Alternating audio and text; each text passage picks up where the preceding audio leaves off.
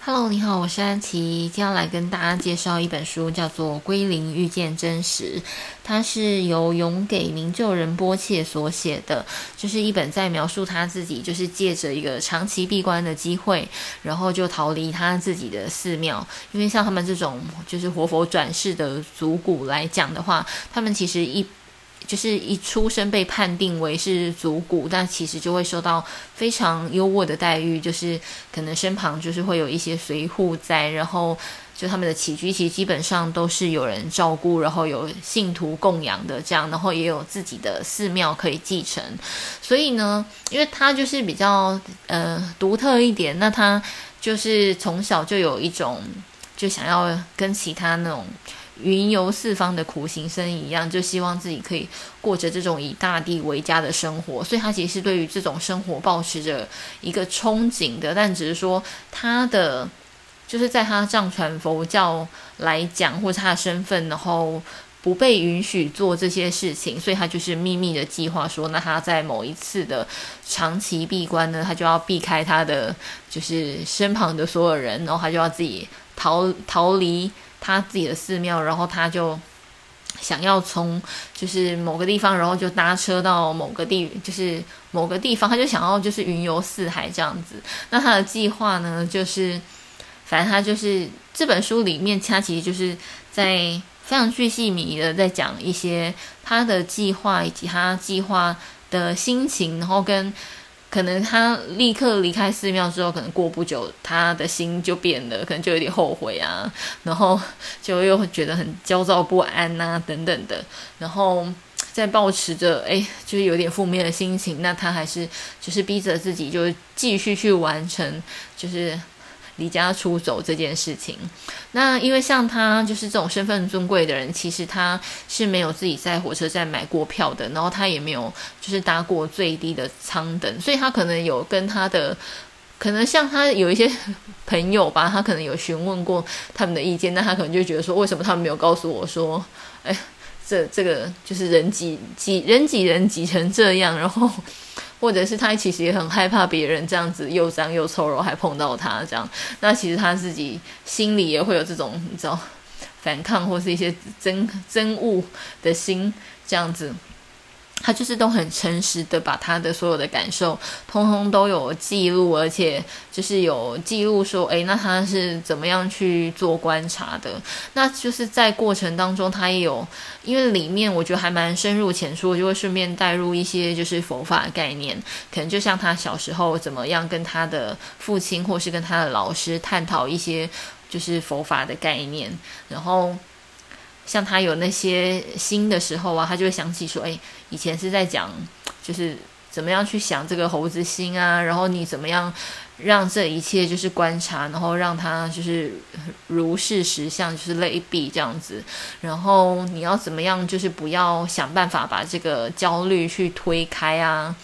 然后他里面还有带到一些禅修的方式，就是他从小到大，而且他禅修是还蛮深的境界。因为像我之前有讲过那个像内观的那个 Vipassana 这样，那只是其中一种方式嘛。那他就是除了观察到自己的不舒服以外，他还可以，我他厉害到他可以就是，就他可以立刻做调整。那我也不晓得他是怎么做调整的，就可以让就是你知道身体的酸痛或就是那种。就变得比较比较舒服一点，我觉得这个还蛮就蛮厉害，还蛮高的境界，就哇，这就不愧是那个，就是一一整天都在修行的，一辈子都在修行的人这样。那除了这些以外呢，因为它里面就是有讲到一个名词叫做中阴，就是以藏传佛教来讲，它就是呃中间的中，然后阴阳的阴，它指的呢就广义指的就是一个过渡时期，就是说你可能这个阶段结束了，但是下一个阶段还没有开始，这中间就是一个。Gap 这样子，然后是一个时刻，然后可能可能有时候这个 gap 很小，就是你吸气跟吐气中间会有一个停顿的小 gap，但有可能是我上一份工作跟下一份工作这中间的 gap，这有可能就会比较长一点。就是不管这个长短，这个这中间这个就是停顿的时刻，这个就叫做中音。但因为在这个时刻呢，是非常充满不确定性的，那你可能就立刻就会被一些情绪所包围嘛。那我们一离开舒适区，或是我们一离开既有的惯性，我们其实就会就觉得会想要迫不及待的，就是又想要再把自己拉回来，在一个可以控制的情绪当中。我觉得这是很人之常情的。但就是要怎么练习去观察自己这个时候的状态，然后自己不要被拉着走。但另外一个嗯面向来看的话呢，其实这也就包含了这个 gap 里面，其实它是有一个无限的可能性，就是我前一个阶段结束了，但是我下一个阶段是一个就是非常未未知的无限的可能，这样。所以呢，在它里面，我觉得。就是让我觉得可以比较打从内心的相信，或是我看完之后，其实会有一个不可思议的比较积极的力量，就会觉得说，就好像我们可以利用这一个这个 gap 这个中音这个顿点来看待我们每一次的不舒服，就好像我们每一次的不舒服，那就是一个一个阶段或是一个终点这样，但是我们的反应就是。我们收到不舒服，跟我们反应之间是有一个 gap，但我们的 gap 呢，因为无限的可能，所以我们可能当然也可以非常不舒服的反应，但是我们也可以练习说，诶，觉察到自己的这个不舒服，然后呢，没有什么情绪反应，或者是说，就是。就觉得好像又是另外一个机会，这样子。每一次的不舒服都是让我们察觉，然后去练习，不要被这个情绪抓走的机会。我觉得其实就是看完这本书，你会有点想要跟他一起练习这件事情的的感觉，然后你就觉得说，嗯，这好像就是。我觉得就是你，你好像是可以不用被过去绑架的这种概念，我觉得还蛮好的。那其实除了就是中音这概念，因为它里面其实对于嗯、自我吧，算是有一个我觉得还蛮深入的探讨。因为他就讲说，因为他是想要就是变成那种云游四方的苦行僧，可是因为他本身呢就是穿着。藏传佛教的僧服，那对他来讲，其实这也是一种就是那种身份的象征吧。那他当他要从藏传佛教的僧服换成苦行僧的僧服的时候呢，他也花了一段时间。那他就开始思考说：“诶，那是什么？就是让他无法舍弃这个僧服这样。”然后他就开始想，诶，是他的。地位吗？还是说这代表的是一个派系啊？嗯，一种知识等等的，就是有很多个形象，就是所组成的那种代代表意义、代表的僧服。那到底又是什么让他无法放下呢？就是他为什么会觉得没有安全感等等的这样。然后他有做了一些探讨，然后再嗯加上一些就是那种自我的概念吧。那我觉得。就还蛮有趣的，而且其实就是，我觉得这样子比喻就会比较让人，就是比较让我们容易可以了解，就是，诶，就是抽象的自我到底是什么样子。他因为他还借由了一些就是佛法的小故事，然后来讲一，就是来讲这个概念。那我觉得也还蛮精彩的。那除了自我这边以外，他另外一个他还有。就是讲了关于空性，因为其实这本书里面其实讲了很多个很多空性的概念。因为他用一个比喻，我觉得很妙，就好像假设我们就是一个玻璃酒杯好了，就是我们一般可能可能感受到空性是那个杯子里是空的，它没有装东西，就是你是杯子跟就是里面的空。这个空这样，然后但是实际上呢，是有杯子里面的空跟杯子外面的空，其实这都是两种空这样子，大空小空。然后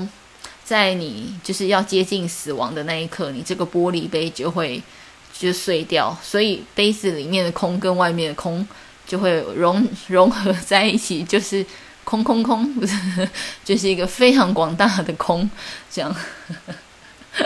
我现在也不知道我在讲什么，但 就是你就会觉得我就是好像有一点可以懂他在讲什么，但是又觉得嗯，就是可能这真的太难了啦，我的那个 境界真的没有这么高，但是就是还蛮有趣的，就看他就是做一些这种譬喻吧，然后就是对于这种就是生命的空性，然后他又在做很多探讨，而且因为他就是在里面，他就是。